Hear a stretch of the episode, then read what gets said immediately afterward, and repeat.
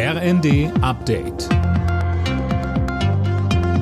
Stündlich neu. Auf den Punkt informiert. Ich bin Silas Quiring. Guten Tag. Der Soli ist rechtmäßig. Das hat der Bundesfinanzhof entschieden und damit die Klage eines Steuerberater-Ehepaares abgewiesen.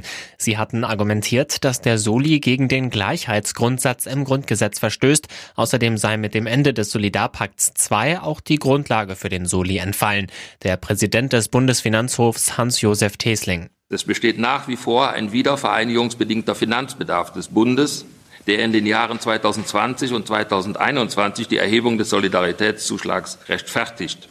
Damit folgt das Gericht nicht der Argumentation der Kläger, denn der Gesetzgeber hat ausdrücklich darauf hingewiesen, dass über das Auslaufen des Solidarpakts II hinaus ein wiedervereinigungsbedingter Finanzbedarf fortbesteht. Bundeskanzler Scholz kritisiert die anhaltende Diskussion über die Lieferung von Kampfjets an die Ukraine. Dazu sei alles gesagt. SPD-Chefin Esken wollte sich dagegen in der ARD nicht festlegen.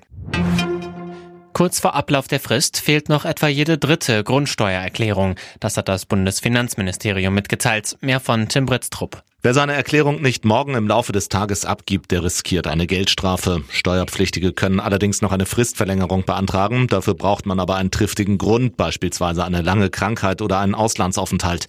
Die Frist war dabei schon um drei Monate verlängert worden. Ursprünglich sollten die Daten schon bis Ende Oktober abgegeben werden.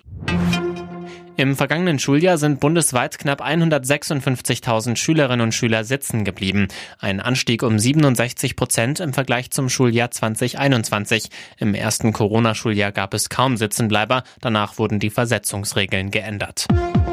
Alle Nachrichten auf rnd.de